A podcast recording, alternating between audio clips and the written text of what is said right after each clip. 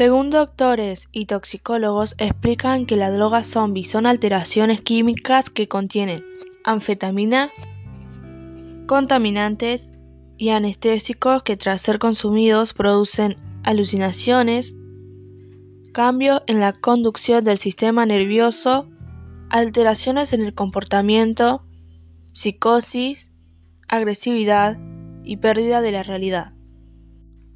Todas estas reacciones conjuntas hacen que la persona pierda totalmente su voluntad y conciencia, lo cual genera una conducta tipo zombie en la víctima,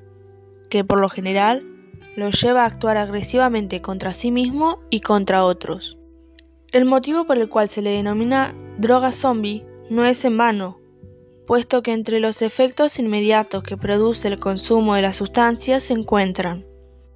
alucinaciones visuales con y sin los ojos cerrados, alucinaciones auditivas, ansiedad, inquietud, depresión, agresividad con sí mismo y con otras personas, incremento de la presión sanguínea, vómito, convulsión, alteración en el sistema nervioso, pérdida de la realidad y en algunos casos puede causar canibalismo. Esta droga se vende mayormente en Estados Unidos y Reino Unido.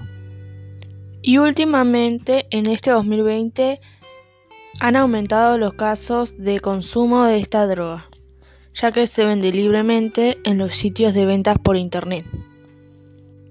Para poder regularizar el consumo de esta droga creo que es necesario saber algunas de sus consecuencias irreversibles, las cuales son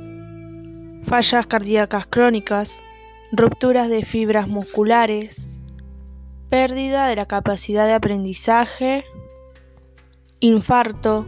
alteración del estado mental permanente y pérdida de la realidad permanente. Para entender mejor lo que pasa con las drogas, tanto con los que las consumen como con sus familiares,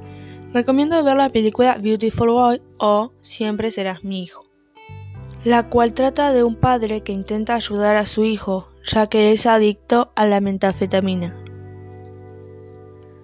Como protagonistas principales tiene a Timothy Chalamet y Steve Carell.